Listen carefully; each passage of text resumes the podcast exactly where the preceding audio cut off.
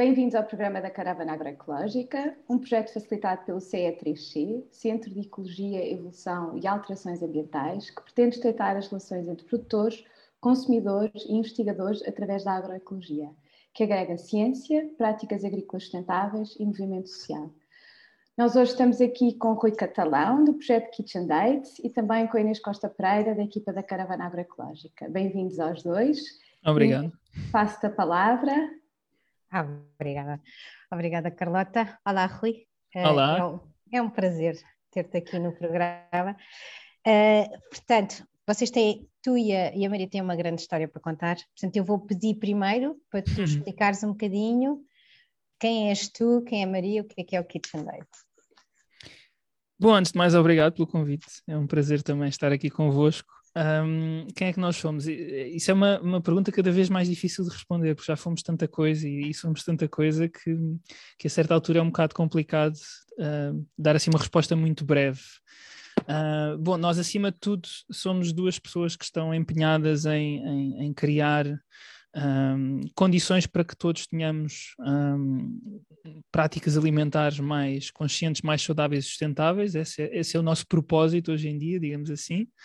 Mas, mas vimos de backgrounds um bocado fora, um bocado não tem muito a ver com isto. Um, eu, eu estudei jornalismo, Uh, ainda agora, antes de começarmos, estava a, a, confessar que eu, na verdade, comecei pela rádio, a minha, a minha carreira profissional começou pela rádio. Um, depois trabalhei num, num, jornal durante, durante alguns anos, até que fui viver para a Holanda, uh, na altura para fazer um mestrado em gestão do desporto, e fiquei a trabalhar nessa área lá durante algum tempo. A Maria entra nesta equação, além de nos conhecermos e de sermos, termos sido colegas de liceu há 20 anos, talvez. Uau! Um, uh, Tornou-se minha namorada dois meses antes de eu viver para a Holanda foi o timing perfeito. Uh, ela, na altura, trabalhava mais ligada à área do, do turismo, não tanto turismo por si, mas mais uh, museologia. Um, e um ano depois de ir para a Holanda, fui lá ter comigo e, e acabou por, por trabalhar mais no setor do turismo durante, durante o tempo que lá estivemos. E enquanto estávamos na Holanda, começámos a certa altura, quer dizer, eu antes de mais tinha uma, tinham os hábitos alimentares do pior que podem imaginar, uh, nada sustentáveis, nada equilibrados nutricionalmente, uh, tudo aquilo que, que, no fundo é um pesadelo de uma forma geral quando tentamos alimentar alguém. Um, e na Holanda, e muito por culpa da Maria, comecei a mudar um pouco esses hábitos uh, e a certa altura comecei eu também a puxar pela Maria nesse sentido, um, porque começámos a questionar um pouco tudo que, tudo o que se passava com o sistema alimentar. E isso começou, na verdade, com, com o pão, uh, porque um dia tivemos quase uma epifania no supermercado em que decidimos ler o rótulo do pão do supermercado, que costumávamos comprar. Uh, e por muito que estivesse em holandês, isso podia ser desculpa para dizermos, ah, não sei o que é que põe no pão. Não, sabíamos perfeitamente, conseguimos entender. E constatámos que o pão que mais consumíamos tinha, já não sei, 9, 10 ingredientes, e um deles era açúcar, e, e aquilo a certa altura deixou-nos assim olhar um para o outro pá, se calhar devíamos fazer alguma coisa em relação a isto, devíamos encontrar um pão melhorzinho para consumir. E fizemos isso com o pão e com o passar do tempo começámos a fazer com todos os outros alimentos, basicamente. Uh, ou seja, tudo o que viesse numa embalagem e tivesse uma lista de ingredientes um, era razão para nós refletirmos um, quanto à sua origem, quanto à sua composição, quanto à embalagem em si uh, e tentarmos perceber se conseguimos fazer melhor e de que forma é que conseguimos fazer melhor. Com isso tudo, começámos a ser. Diz. Diz-me só uma coisa: os alimentos da Holanda, a maior parte deles vem de onde? Olha, se falarmos de alguns básicos que crescem em zonas frias, como é o caso das batatas, e pensando em fruta, maçã, pera, eles, eles têm uma boa capacidade de abastecimento local.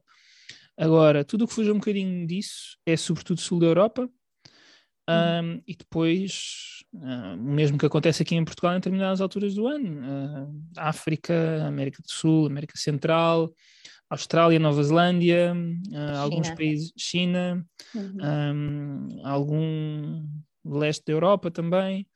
Um, mas vê-se vê muita coisa, então, sobretudo em relação a, a fruta ou a alimentos que nós mais associamos a, a períodos quentes virem muito de Espanha e de Itália. Hum. Um, mas pronto, nós começámos a mudar tanta coisa que a certa altura as pessoas à nossa volta olhavam para nós um bocadinho como ETs. Porque chegámos a um ponto em que não só cortámos uh, de uma forma geral com produtos processados, com os tais produtos que tinham uma embalagem, uma lista de ingredientes, como também enverdámos por um caminho de um, retirar da nossa alimentação produtos de origem animal. Fizemos isso muito progressivamente, até que chegámos a um ponto em que efetivamente não consumíamos nada de origem animal. E então levávamos cada um para o seu escritório a nossa marmita, não é? E as pessoas perguntavam cada vez mais: mas o que é que é isso que estás a, estás a comer? Nunca vi tal coisa, o que é que é isso? E nós, um bocado cansados de responder à pergunta uh, vezes a fio, decidimos criar uma conta no Instagram chamada Kitchen Dates. O nome Kitchen Dates vem desde aí, um, porque no fundo nós, quando estávamos em casa, passávamos muito tempo na cozinha a, a preparar as nossas refeições e a descobrir um bocado este, este novo mundo que andávamos a, a cavar, digamos assim. E vocês já, ah. já cozinhavam antes? Já tinham gosto e prazer pela cozinha ou foi uma coisa que tiveram que reaprender totalmente? Vamos pôr as coisas nestes termos. Eu, quando fui viver para a Holanda, se cozinhei, se até então tinha cozinhado cinco vezes na vida, provavelmente era muito. Um, a Maria já tinha um bocadinho mais de estaleca nesse sentido, mas, mas não é que, que fôssemos grandes cozinheiros ou uma coisa do género, era, era muito uma, uma questão de cozinhar para nós próprios. Né? Uhum. E eu, ainda por cima, quando fui viver para a Holanda sozinho, uh, persisti nos maus hábitos, né? nas, nas coisas um bocadinho fora daquilo que é aconselhável. Um, por isso foi todo um processo não só de aprender a alimentar-nos, como também aprender a cozinhar essas coisas para nós. Um, e onde é que eu ia, entretanto? Perdi-me. Das marmitas, estava ah, a Sim, exato. Criámos a conta. Sim, criámos a conta com esse nome, Kitchen Dates, porque era um encontro entre os dois na, na nossa cozinha. Uh, e começámos a partilhar lá aquilo que andávamos a comer, uh, algumas reflexões nossas também, nada muito complexo. Um, e aos poucos essa conta foi ganhando algum interesse, sobretudo em Portugal, não é que nós tivéssemos propriamente muitos seguidores uh, na Holanda, quer dizer, não tínhamos muitos seguidores, ponto final, pronto, mas era sobretudo em Portugal. E um dia um casal amigo nosso, uh, eles são os dois cipriotas, uh, e por isso têm também um bocado uma visão cultural muito idêntica à nossa. Eles costumavam ir à nossa casa e disseram: Olha, assim, disseram isto com uma leveza extraordinária.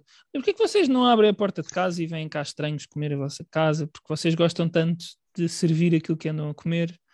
Era uma, uma boa ideia. O que é que acham nós? Uh, receber pessoas em casa, que é isso. Ainda por cima na Holanda, em que não há nada esse hábito.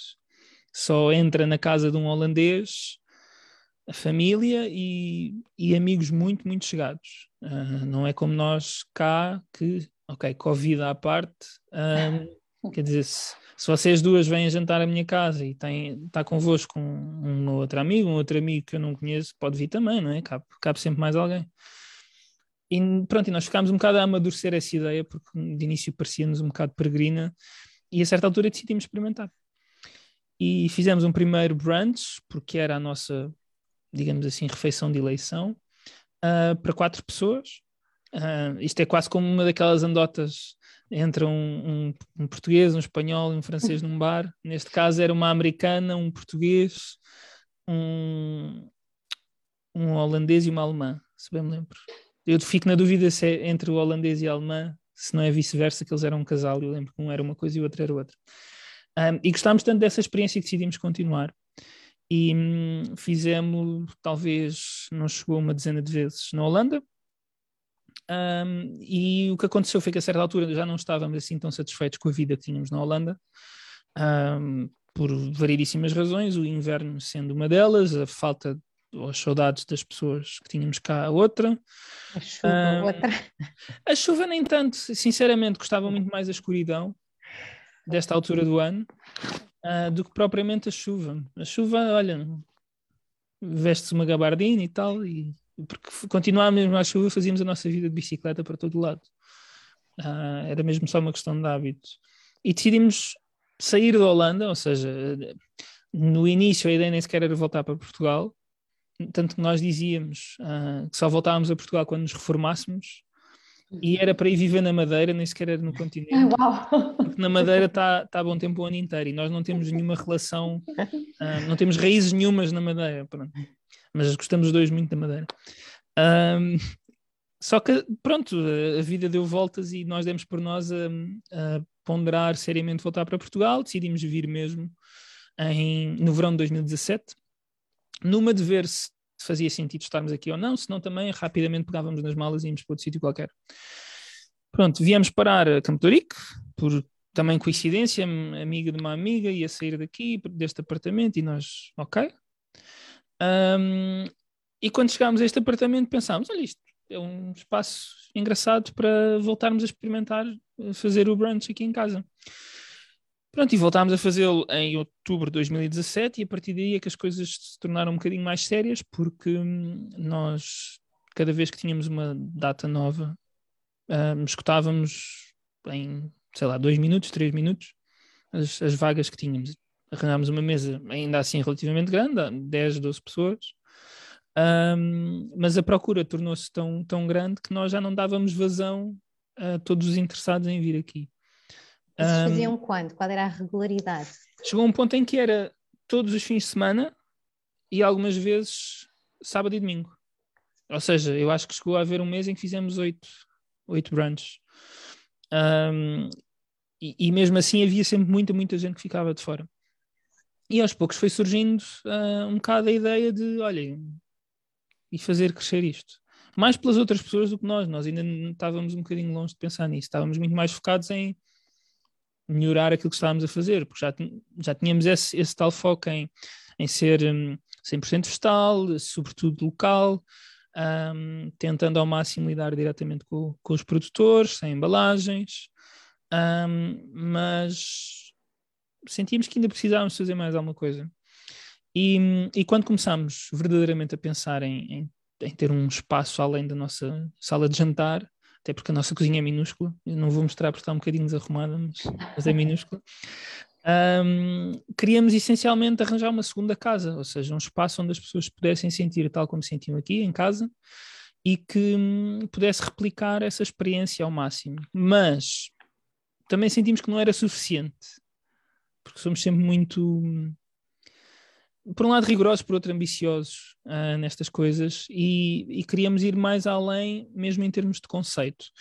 E, e nós já tínhamos uh, lido muito, já tínhamos pesquisado muito sobre esta ideia de trabalhar sem desperdício e, e decidimos assumir esse compromisso em ter um restaurante sem caixote de lixo, uh, com todas as implicações que isso poderia ter, mas sentimos que se é para fazer as coisas, uh, é para fazer em grande.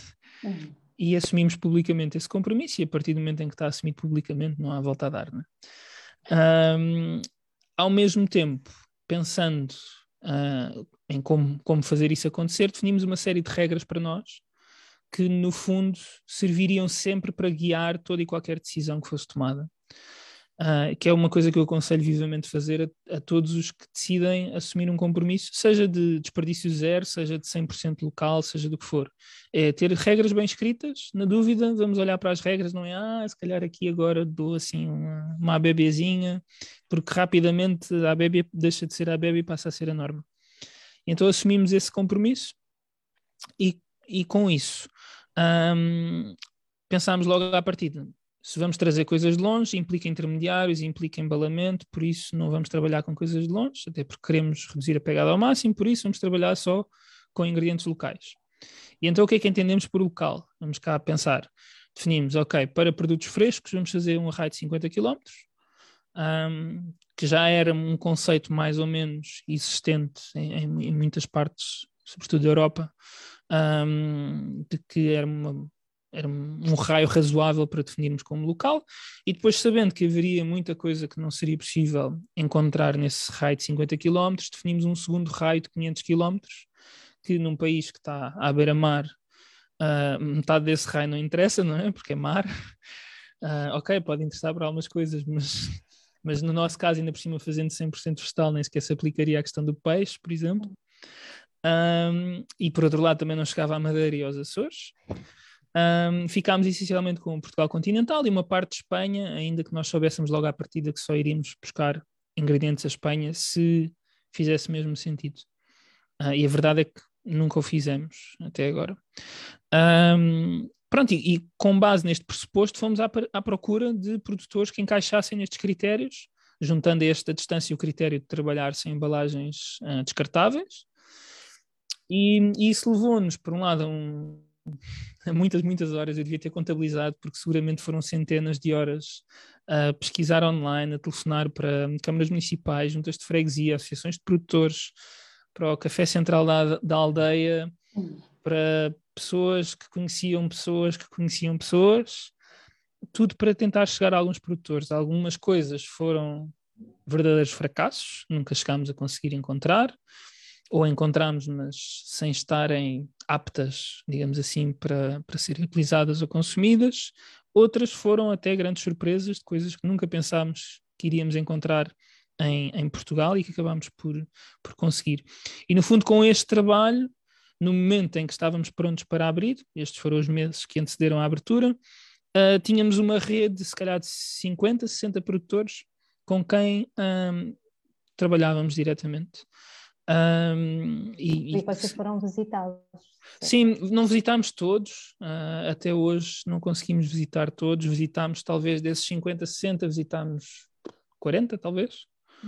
Um, sendo que são todos uh, produtores em modo biológico, um, certificado. No início uh, ponderámos também uh, trabalhar e chegámos a fazê-lo com alguns produtores em cujas práticas nós confiávamos, mas que não tinham certificação. A certa altura passámos mesmo a trabalhar exclusivamente só com produtores que tivessem certificação. Um, e, e, foi muito interessante para cada produto encontrar uma solução que fizesse sentido, né? desde arranjar caixas, sacas, uh, boiões, arranjámos uma cuba de inox para o azeite, por exemplo, hum. tudo o que nos permitisse chegar a um ponto em que todos os ingredientes chegavam à, à nossa cozinha sem, sem haver desperdício. Obviamente que isto é muito mais fácil dito do que feito e tivemos ah, desde o início muitas surpresas não tão positivas, coisas que nós tínhamos pedido que fossem enviadas de uma maneira e chegavam de outra, mas também conseguimos construir algumas redes de algumas linhas de abastecimento menos convencionais uh, através de pessoas no fundo era como se fossem intermediários, mas intermediários informais que nos faziam chegar coisas que vinham de relativamente longe mas que por outro lado um, faziam parte de um trajeto que já era feito uh, semanalmente ou quinzenalmente e que então trazer uma saca para nós com uh, frutos secos não, não era grande transtorno, nem, nem se traduziria num, num maior, um, num maior num, numas emissões mais elevadas. Não é? Um, e diz-me uma coisa, mas vocês não conseguiram arranjar todos os ingredientes, correto? Não, de todos. Como é que Não, para já há é coisas logo à partida que nós um, consideramos parte da nossa alimentação enquanto portugueses que não existem num raio de 500 km. Uh, café, cacau, um, especiarias, tirando algumas pessoas que experimentam em escala relativamente reduzida fazer, fazer isso. Nós, por exemplo, soubemos de uma pessoa que produzia cardamomo. Oh, uau. Sim, no, alguns no Alentejo Litoral. Okay. Um, já não tenho isso apontado a alguns, mas, mas que não nos queria vender nada, por isso não serviu de muito também. Um, algumas pessoas produzem gengibre e, e curcuma, uhum. um, que não sendo especiarias por si só, pronto, funcionam nesse, nesse campo. Uhum. Uh, depois, sei lá, coco, caju, banana, não é? Banana existe na Madeira e nos Açores, mas, mas lá está, ia, ia muito para lá do raio de 500 km. Um, mais coisas. E, e, depois, se calhar, não tanto coisas que. Coisas, são coisas que até existem em Portugal, mas como nós definimos o biológico, uh, definimos o local, e, e às tantas começámos a olhar e a pensar, pois, se calhar não vamos conseguir fazer isto. Um exemplo, talvez o exemplo mais um, brutal no sentido em que foi mesmo agressivo para nós, porque estávamos a contar a encontrar, uh, foi a aveia. Um, quer dizer, eu acho que se calhar 90% dos portugueses consomem aveia de alguma forma todos os dias, seja em papas de aveia, seja em bolachas, seja numa sobremesa, seja no que for. E nós chegámos à conclusão de que era impossível arranjar aveia biológica apta para consumo em Portugal. Nós encontramos produtores, uh, chegámos até à conversa com um produtor no Alentejo que tinha 60 toneladas de aveia e disse-me: diga-me quantos queres, quantos quer. Se quer duas toneladas, três toneladas, eu arranjo. Um, só que a aveia estava ainda por descascar e a aveia por descascar só interessa para duas coisas: uma para consumo animal, uhum. outro para uma indústria que tenha a capacidade de fazer essa transformação, ou seja, fazer o descasque, fazer, para depois fazer a moagem, o que quer que seja. Um, nós, mesmo assim, tendo um moinho e tendo capacidade também de fazer flocos, não conseguíamos utilizar aquela aveia. Foi uma, foi uma frustração muito grande. Tentámos, chegámos a ponderar, inclusivamente, comprar uma máquina para fazer o descasque daquela aveia. Chegámos a pensar criar uma associação, uma cooperativa, uh, juntando produtores e consumidores para, uh, em conjunto, uh, adquirirmos essa máquina, mas depois chegámos à conclusão de que também era, uma, era uma responsabilidade muito grande e ia desviar-nos um bocado do nosso foco principal, só para conseguir ter a veia. E ok, a veia era importante, mas mais valia assumir e pronto. E foi isso que fizemos. Um, como também sempre estivemos mais uh, vocacionados para uma alimentação mais, mais saudável, decidimos não trabalhar com açúcar branco, uh, que em Portugal Uh, muitas pessoas não sabem isto. Açúcar branco, ou na Europa de uma forma geral, não vem da cana do açúcar, mas vem da beterraba sacarina, que é uma variedade de, de beterraba. E não trabalhando com esse tipo de adoçante, não utilizando mel, porque para todos os efeitos é de origem animal, uh, não trabalhando com produtos de longe, como é que íamos adoçar as sobremesas e outras coisas? Essa, essa era a grande questão. Já sabíamos de produtores a fazer stevia e sabíamos que a stevia era uma coisa cada vez mais popular, mas para quem nunca experimentou folha de stevia não processada, sem ser numa bebida, uh, desafio qualquer pessoa que esteja a ouvir a tentar fazer um bolo adoçado com folhas de stevia. Um, umas pessoas têm mais sensibilidade do que outras, a mim sabe-me a metal. Ai, que horror. Sim, a Maria uma vez fez umas, umas uma espécie de broas de abóbora adoçadas com, com folhas de stevia e eu fiquei um bocado agoniado a comer aquilo, uhum. mas ela gostou. Um, mas chegámos rapidamente à conclusão que não íamos a lado nenhum com a stevia. Um, e então começámos a produzir os nossos próprios adoçantes, sendo que o mais fácil e o mais produtivo é de figo, figo seco. É uma coisa que nós temos em grande quantidade em Portugal e que faz às vezes, hoje em dia há muita gente a utilizar, por exemplo, tâmaras para adoçar, faz com um perfil de sabor diferente, mas faz às vezes das, das tâmaras, um, sendo que depois desenhámos todo um, todo um processo para ainda assim, depois de fazer o adoçante líquido à base do figo, conseguir aproveitar um, o figo em si, porque ainda tinha sabor, tinha, tinha, fica sempre com, com algum açúcar residual né? e ainda pode ser aproveitado. Aliás, nós, na verdade, a principal utilização uh, que, que encontramos para esse figo, que nós chamamos de figo em segunda mão, hum. é, era fazer uma pasta de barrar, que, à qual nós chamamos Nutarroba, porque era uma brincadeira com o nome Nutella e com hum. alfarroba, porque em vez de ter uh, cacau, tem, tem alfarroba. E essa pasta é adoçada exclusivamente com figo em segunda mão, ou seja, e, e nunca ouvi ninguém dizer, ah, isto não é doce o suficiente. Oh, Rui, e como é que vocês contornaram então a questão da aveia?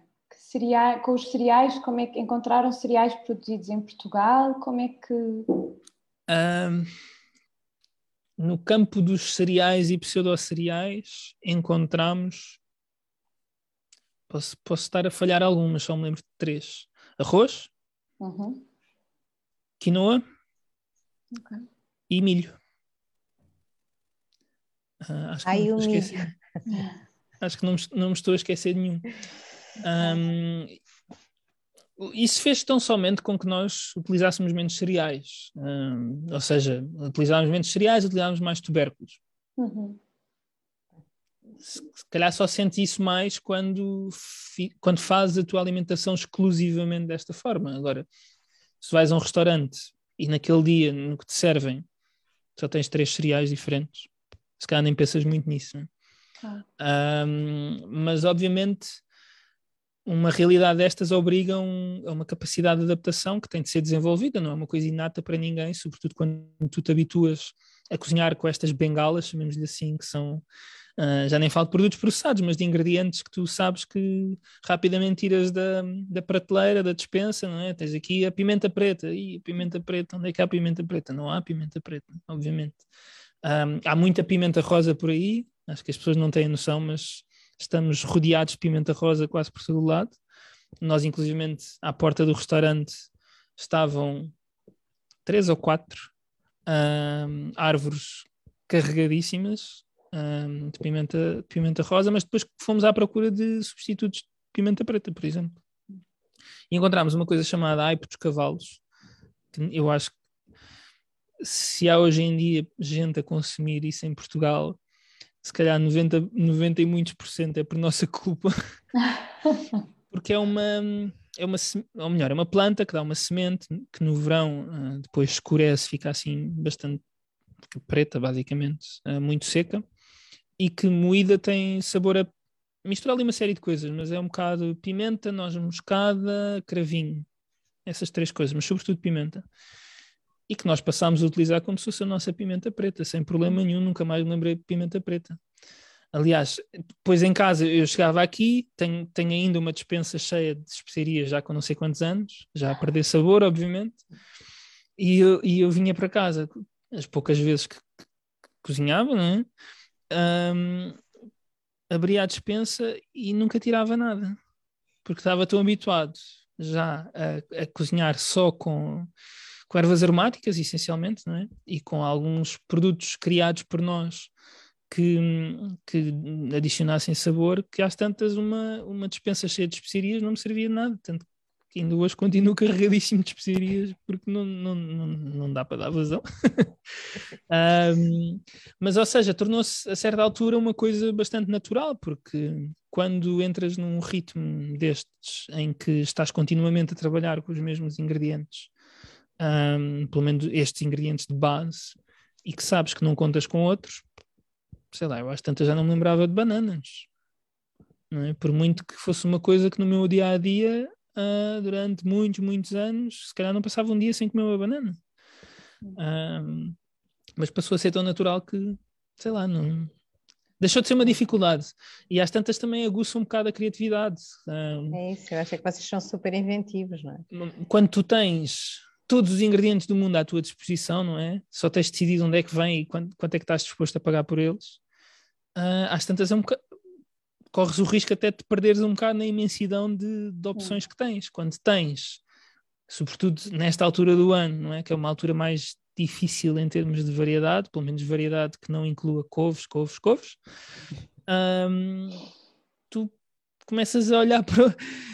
Não é? Já, já, comes as mesmas coisas tantas vezes que começas a pensar: pá, tem de haver uma maneira diferente de fazer isto, uhum. tem de haver uma maneira diferente de servir isto. E, e aos poucos vais-te lembrando ou vais testando e chegas à conclusão de que há algumas coisas diferentes que consegues fazer.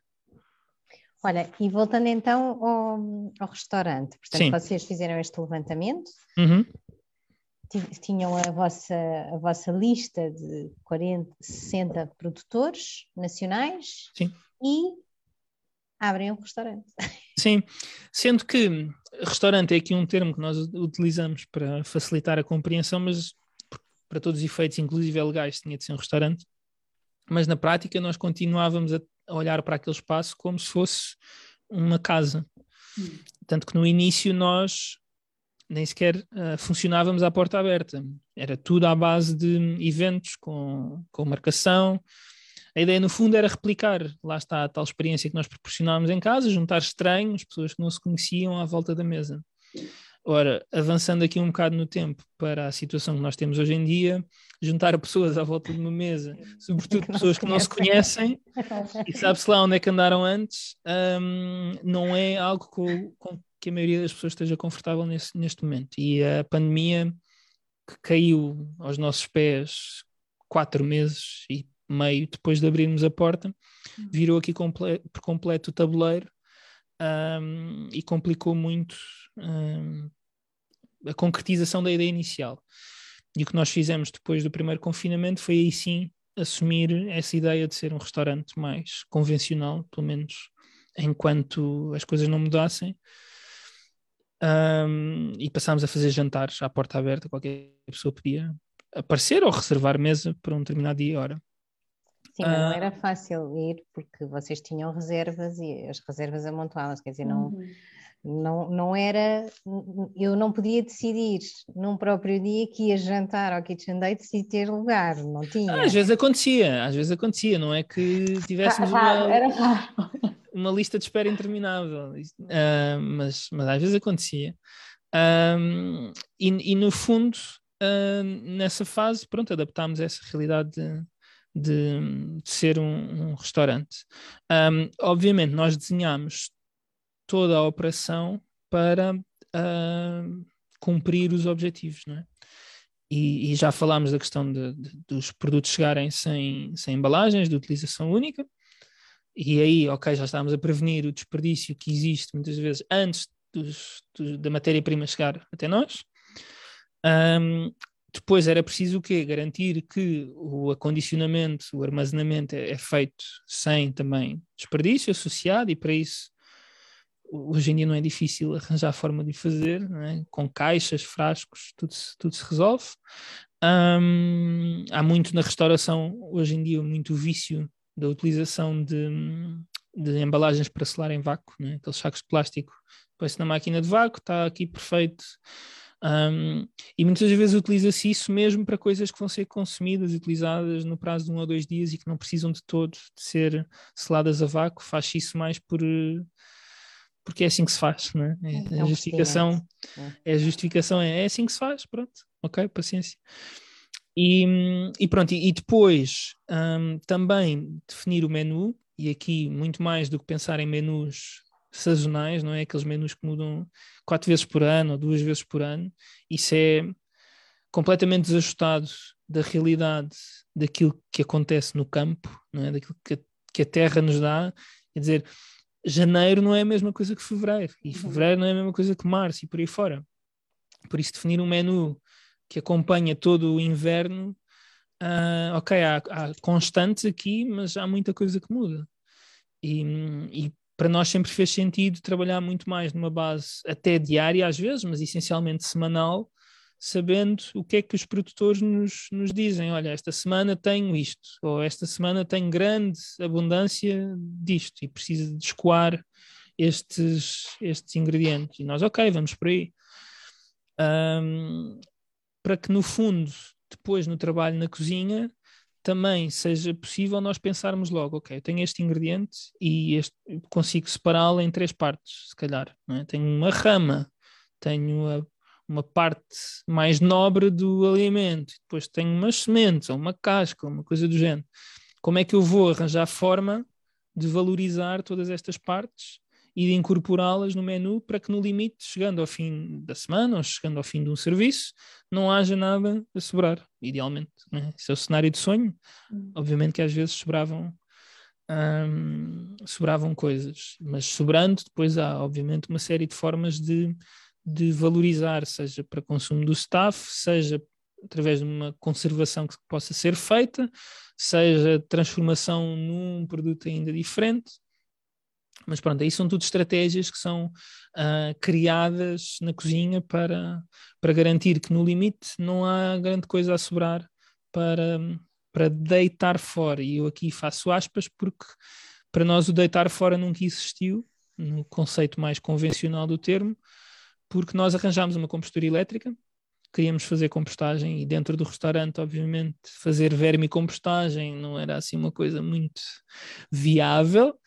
Um, tentámos ter um, um parecer de todas as entidades relevantes para isto, desde a ASAI, a Aresp, Câmara Municipal, Uh, falámos com uh, técnicos de higiene e segurança alimentar por aí fora e ninguém nos sabia dar uma resposta porque basicamente ninguém fazia isto em Portugal à altura.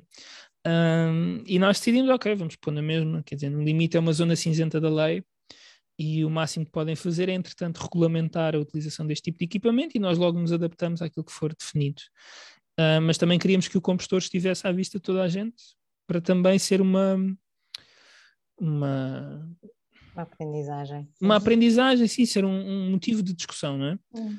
Uh, porque compostagem, ok, fala-se cada vez mais, mas a esmagadora maioria das pessoas não está sequer perto de pensar e de saber bem sequer o que é que é compostagem. Um, e queríamos por isso que fosse um, um, elemento central. E esse compostor elétrico o que faz é transformar em num ciclo de mais ou menos 24 horas, pode ser um bocadinho mais, um bocadinho menos, um, toda a matéria orgânica, e aqui inclui-se, uh, porque sei que é uma pergunta que surge quase sempre, inclui-se uh, restos que fiquem no prato dos clientes. Um, é um equipamento que faz, através de, de, de movimento de, do, do que está lá dentro, de temperatura e com uma cultura microbiana faz a transformação desse, desses resíduos orgânicos em composto, um composto altamente concentrado, que nós numa fase inicial estávamos a dar aos produtores, uh, para eles depois utilizarem novamente na, na terra e chegámos a utilizar uh, na cozinha um, alimentos que foram cultivados usando esse composto como, como adubo. Um, e depois chegámos a um ponto em que tivemos a sorte, ah, digamos assim, de conseguir estabelecer um protocolo com a Câmara Municipal de Lisboa para termos um talhão no Parque hum, Hortícola da Quinta das Carmelitas, no Largo da Luz, a 500 metros do restaurante, para passarmos também a ter essa dimensão de produção uh, associada. E então, a partir daí, o composto passaria a ir para o, o Parque Hortícola, também para ser partilhado com, com os outros um, ah, hortelãos. Um, ou seja, nós com isto garantíamos que o ciclo ficava fechado. É? Uhum. No limite, o desperdício que, que existia e falamos essencialmente de desperdício de embalagens e de coisas que as pessoas de, deixam à mesa quando vão ao restaurante, sei lá, desde, desde um copo de iogurte de uma criança que não hum. comia a nossa comida e que os pais tinham trazido iogurte de casa, uh, lenços de papel, muitos, muitos lenços de papel. Um, uma embalagem de Kit Kat, acho eu. Pronto, uh, as pessoas vão deixando coisas assim, não é? Um, e algumas coisas também porque não encontramos forma de, de ter uh, sem, sem haver alguma espécie de desperdício, mas que eram obrigatórias ter papel higiênico, por exemplo. Uh, tentámos muito, por exemplo, com a Renova, mas não, nem pensar. No limite, as embalagens da Renova que têm a embalagem em papel, não é? Hum. Um, pronto, só ainda uma dimensão para um bocado para dar conta da nossa preocupação muito mais além da comida, também na casa de banho um, compramos um, uma peça que junta uh, lavatório e sanita para aproveitar a água que é utilizada para lavar as mãos, por exemplo, na descarga do autocolismo. Hum. Um, a ideia inicial nem sequer era essa, era recolher água da chuva para um contentor, um depósito para depois utilizar, mas para quem não sabe é proibido uh, recolher água da chuva se não for para regar uh, jardins e hortas e coisas do género. Por uma razão muito simples, que é nós somos taxados pela, um, pelo tratamento de água, águas residuais em função do volume de água que sai das nossas torneiras. Um, e se nós estivéssemos a recolher água da chuva se estivéssemos a recolher a água da chuva e encaminhá-la para, para os esgotos uh, sem essa água sair da nossa torneira, não se sabia de onde é que a água tinha vindo e quem é que era responsável por pagar o tratamento dessas águas residuais. E como tal é, é proibido. Uh, ficam a saber se algum dia pensarem no assunto. um, mas pronto, ou seja, um, os, as principais fontes de desperdício eram ou coisas que nós éramos obrigados a ter, como é o caso do papel higiênico, uhum. ou coisas que as pessoas deixavam, ou uma outra vez, sempre ia acontecendo, produtores que embalavam as coisas em vez de, de enviar como nós tínhamos pedido, acontece. Um, também quando há alguma distância física, também é mais difícil mostrar um, exatamente como é que nós idealizamos as coisas, não é? Olha, uh, e porque estamos aqui numa linha temporal, portanto uhum. vocês criaram o Kitchen Date, que era uhum. em telheiras, primeiro com a mesa em que todas as pessoas se juntavam, depois em mesas separadas e depois. E depois, bom, depois veio o segundo confinamento, não é? Há um ano, e, e nós já estávamos uh, bastante desgastados, sobretudo mental e emocionalmente, com esta dinâmica de entregas e takeaway, não é? Que é uma coisa. Se, se, pensarmos em tudo aquilo que eu já disse aqui, uh, entregas e takeaway é tudo que não tem a ver com aquilo que nós, que nós mais prezamos, uh, mas fizemos como, como única forma de continuar a funcionar. Um, começámos a ficar mesmo saturados dessa, dessa dinâmica, com muitas dúvidas em relação ao que é que ia acontecer em Portugal com a pandemia. Hoje em dia, se calhar, olhamos para os últimos 12 meses, ou últimos 10 meses, e na verdade as coisas, acho eu, até progrediram muito rapidamente em termos favoráveis, por muito que agora tenhamos muitos casos, mas em termos de gravidade, uh, acho que as coisas evoluíram muito favoravelmente. E, e por outro lado, tínhamos uma bebê a caminho, a Alice, e chegámos à conclusão de que para funcionar como estávamos a ser obrigados a funcionar, ou seja, como um restaurante convencional, não íamos conseguir ter um, digamos, um equilíbrio na nossa vida que nos permitisse receber uma criança, dar-lhe tudo aquilo que ela precisa e ao mesmo tempo manter a nossa a nossa energia, a nossa sanidade, a nossa, o nosso bem-estar, não é? Porque para funcionar da forma como estávamos a funcionar por causa da pandemia, estávamos a trabalhar alguns entre 12 a 18 horas por dia, conforme os dias. Um, e não era nada disso que nós tínhamos definido no início quando, quando começámos a, a programar este novo espaço. A e então. não é? De, de, ir ao foco, a importância de voltar atrás e refletir sobre sim, onde é... estamos e onde é que. Onde nos levou o processo, não é? Sim, e, e para nós sempre foi uma coisa de. Eu, eu digo sempre isto: a nossa medida de sucesso sempre foi o impacto, não foi quanto é que geramos de receitas ou o que quer que seja. E, e, também começámos a sentir que o nosso impacto, em vez de ser cada vez maior, muito por causa da pandemia, estava a ser cada vez mais pequeno. Ou seja, estávamos a chegar cada vez a menos pessoas, porque também optámos na fase de entregas e takeaway por não uh, trabalhar com Uber e Glovo e coisas do género. Era eu a fazer as entregas quase todas, a Maria também fazia algumas. Um, e, e, e por isso a nossa capacidade de resposta também não era enorme.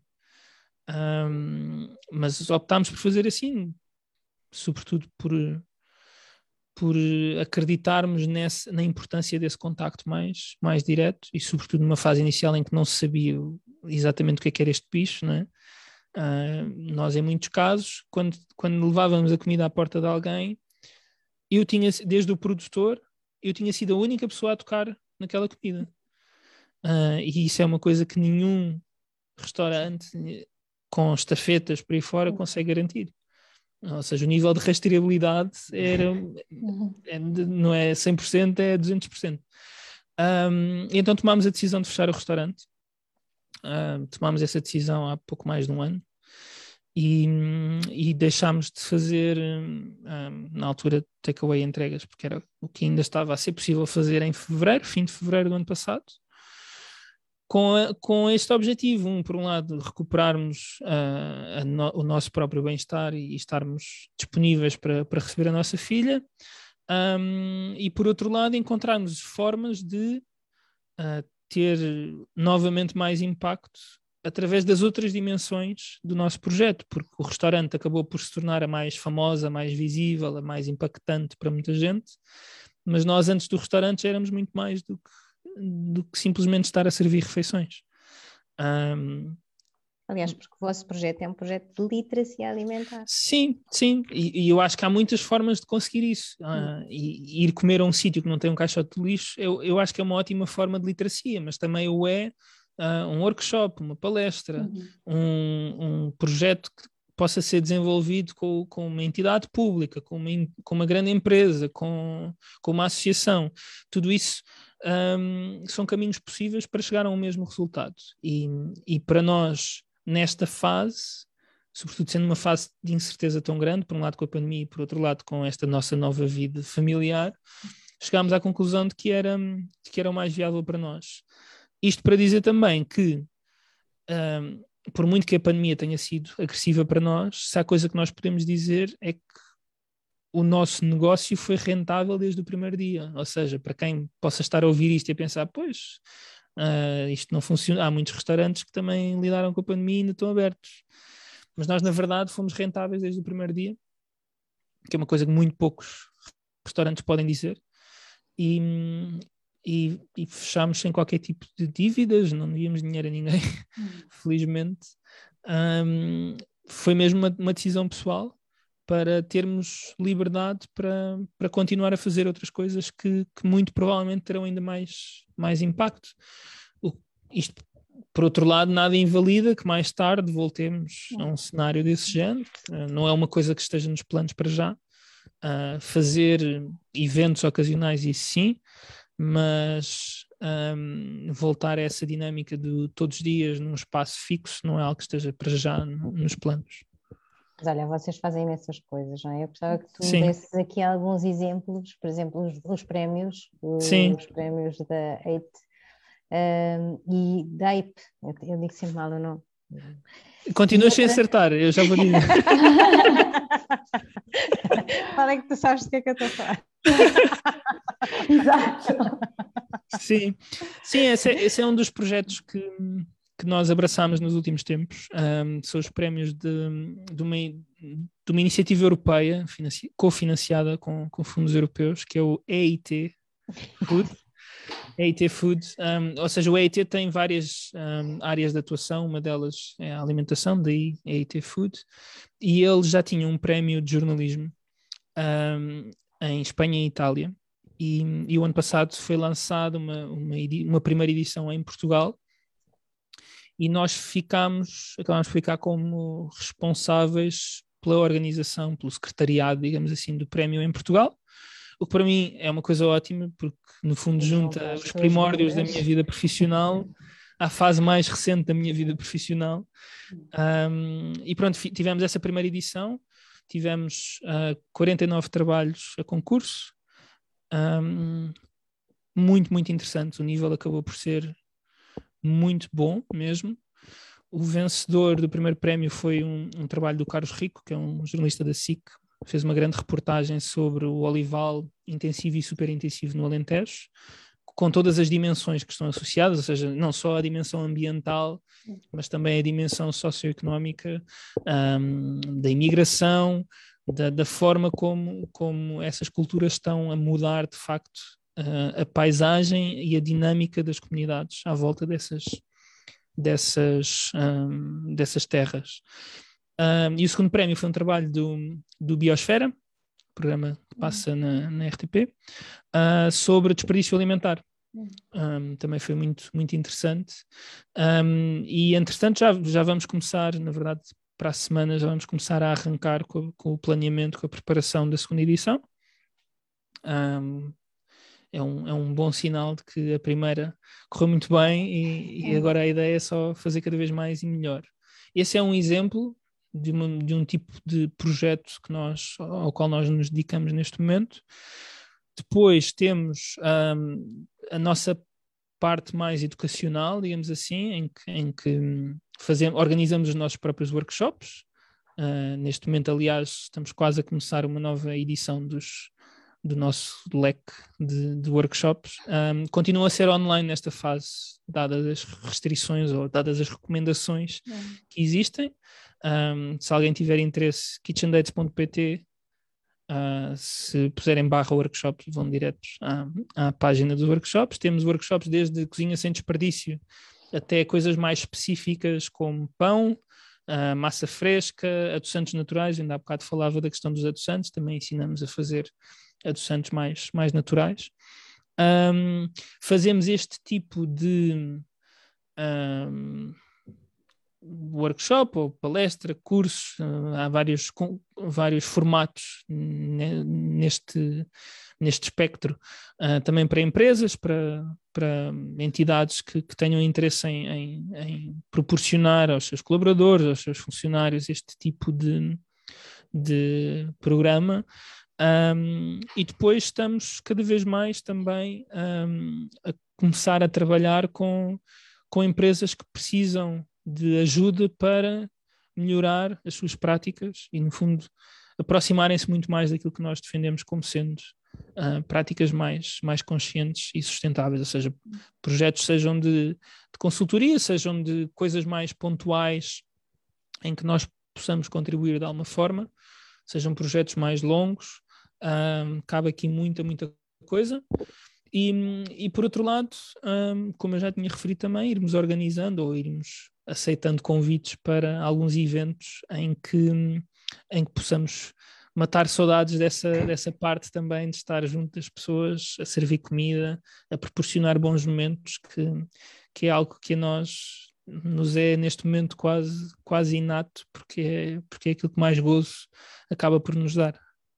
E que, pronto, nós já tivemos alguma, alguma experiência com Uh, e num, num, evento que a Caravana organizou, rotas pelas hortas de Lisboa, foi o Kitchen Date que fez o, o almoço, e não é só a experiência gastronómica incrível que vocês proporcionam, mas depois a história toda. Portanto, vocês sabem exatamente de onde vêm, vêm os produtos que vocês uh, disponibilizam ali para as pessoas experimentarem e explicam os pratos, explicam o, o, a história dos alimentos, um bocadinho dos produtores também, portanto é, é há todo um, um, um, uma contextualização que é super interessante e que vale a pena. Obrigado. Sim, se, se, há coisa, se há coisa que nós conseguimos retirar de, de, desta experiência dos últimos anos, uh, é, antes de mais, uma visão muito mais uh, informada e muito mais rica, tal como vocês também a têm com o trabalho que desenvolvem, do que é que é feito em Portugal em termos de, de produção alimentar, uh, que, que é incomparavelmente diferente da imagem que eu tinha antes de sair de Portugal e mesmo quando voltámos a Portugal. Uhum. Há, há, uma série de coisas que nós assumimos que existem e na verdade não existem, e há uma série de coisas que nós assumimos que não existem e que na verdade existem. E há coisas que nós achamos que são feitas de uma forma e afinal são feitas de outra. Um, e obviamente as coisas continuam a mudar e nos últimos anos têm mudado bastante também, um, mas permitem-nos ter também um, um, olhar muito mais crítico que eu acho que pode ser muito útil neste caminho de, de literacia alimentar, porque ainda há muita gente a ser enganada, não porque alguém está ativamente a tentar enganá-los, isto também acontece, mas, mas acho que não é a questão principal, mas é por simplesmente por falta de informação. Uh, porque há um exemplo que eu gosto de dar, porque para mim é dos, dos melhores uh, em termos de literacia alimentar a não acontecer, que é quando nós vamos a um sítio fazer compras, falamos de géneros alimentícios, e, e o sítio onde vamos fazer as compras não reproduz uh, um momento em termos de sazonalidade. Né? Hum. E quando nós vamos a um mercado, que é suposto ser um sítio onde estão os produtores e onde, onde se consome aquilo que é de, de estação, e nós vemos em janeiro, como estamos agora, e vemos tomate em quase todas as bancas, é uma, é uma oportunidade perdida para, para explicar às pessoas que nesta altura do ano não há tomate. Obviamente que existe, existe nas estufas, existe noutros pontos do mundo, uhum. mas em Portugal não existe. E se, e se no, no, caso do mercado de produtores estão os produtores, um, é uma oportunidade que os consumidores deixam de ter para saber o que é que está de facto na época. Um, e quem diz isto diz outras coisas que, que nós damos como, como adquiridas, como é o caso de a aveia que é consumida em Portugal, muita gente acha que é portuguesa. Hum. Mesmo a biológica, as pessoas compram, epa, aveia, uma marca está aqui, uma marca portuguesa. Uh, pois, mas quer dizer, a, Delta também é uma marca de café portuguesa, é? e o café da uhum. Delta não é, não é produzido em Portugal. Um, e, e, muitas vezes falta essa noção. Depois, obviamente, falta falta também muito conhecimento em, em, tudo o resto que já falámos, de como comprar, como armazenar, como confeccionar, como aproveitar tudo, como no limite compostar. Um, e nós, nós queremos cada vez mais desenvolver trabalho nesse, nesse sentido de fazer chegar valor às pessoas para, uh, para no limite ajudar a que mais pessoas uh, sigam o nosso, o nosso caminho e não quero com isto dizer que temos de ser todos um, 100% zero desperdício, porque não, não se trata disso. E, aliás, a maior confissão que eu posso fazer é que nós temos caixote do lixo em casa. Uhum. Uh, há coisas que eu não consigo evitar e às, às tantas nem, nem, nem, são propriamente alimentos, porque nós continuamos a fazer compostagem. É muito mais coisas que chegam a casa, seja de encomendas, seja do que for, e que não, pronto, não há, a não ser que lutemos mesmo muito contra isso, é um bocado mais difícil dar a volta. Um, por isso é muito mais uma questão de caminharmos todos na direção certa e o mais é rapidamente um possível. Progressivamente, não é? Ou seja, não é querer fazer mudanças radicais logo, é ir pouco a pouco fazendo Sim. mudanças com, com consciência, porque senão também é, é demasiado, não é? Eu acho que... Sim, eu, tem de ser sustentável para nós, não é? Uh, porque se estarmos a tentar fazer tudo de uma vez e um mês depois ou uma semana depois chegamos à conclusão que não dá e voltamos aos hábitos anteriores e se calhar ainda pior, também não funciona por outro lado, é bom termos uma noção de sentido de urgência de que efetivamente precisamos de mudar rapidamente, senão nós, é, nós e as gerações a seguir é que vão sofrer as consequências. Uh, por isso é que um equilíbrio entre uh, ter um megafone e gritar por, por favor despachem-se, como agora uh, há muita gente a falar a propósito do filme do, do Don't Look Up, né? com o DiCaprio e Jennifer Lawrence, um bocado de gritar, vamos todos morrer, por favor façam alguma coisa, um, entre isso e ter um olhar muito, uma atitude muito mais de compaixão, não é? De, de levar as pessoas pela mão e, e ajudá-las a, a, fazer essas mudanças num sentido mais, mais positivo, que eu acho que continua a ser a melhor forma de o fazer, muito mais do que atacar ou recriminar ou quer que seja. Qualquer mudança que seja feita no, na direção certa é positiva e, e é para isso que nós cá estamos para ajudar a que isso aconteça. Quanto mais depressa, melhor, quanto mais, melhor, mas, mas o caminho é esse. Boa. Olha, nem podias ter acabado melhor. Era isso que eu estava a dizer. estamos, estamos mesmo no fim do programa. Boa. É. Olha, Rui, muito obrigada. É sempre um prazer falar contigo. Obrigado também. Sim, foi muito bom ouvir e acho que é isso. As pessoas vão, vejam no Kitchen Date, vejam o que vocês estão a fazer e o que, em que é que podem uh, participar e como para que façam também essa sua transição para um, uma forma de viver um bocadinho mais sustentável. Sim, Muito obrigado. Sim, nós no nosso, só para acrescentar, nós no site temos já muita informação, temos também uma newsletter que dá para subscrever lá. E de resto, estamos nas redes sociais, Facebook não, não tão frequente. Uh, vamos partilhando mais coisas no Instagram. Um, por isso, podem acompanhar uh, tanto, sobretudo na newsletter, como no Instagram, que nós, sempre que temos novidades, vamos, vamos partilhando por aí e vamos partilhando também algum conteúdo que seja relevante, alguma informação, algumas chamadas de atenção também. Sim, obrigada. Muito obrigada. Obrigado. Eu dizer isso, vocês nas, nas redes sociais e no Instagram, sobretudo, Uh, partilham muitas pesquisas que vocês fazem sobre a origem do, dos alimentos, sobre o impacto que têm muitos alimentos, não é? A nível social, económico e ambiental, e acho que vale a pena seguir esse trabalho de literacia alimentar que vocês fazem. E pronto, nós vamos partilhar os links todos para quem nos estiver a ver, puder eh, fazer um workshop ou subscrever a vossa newsletter.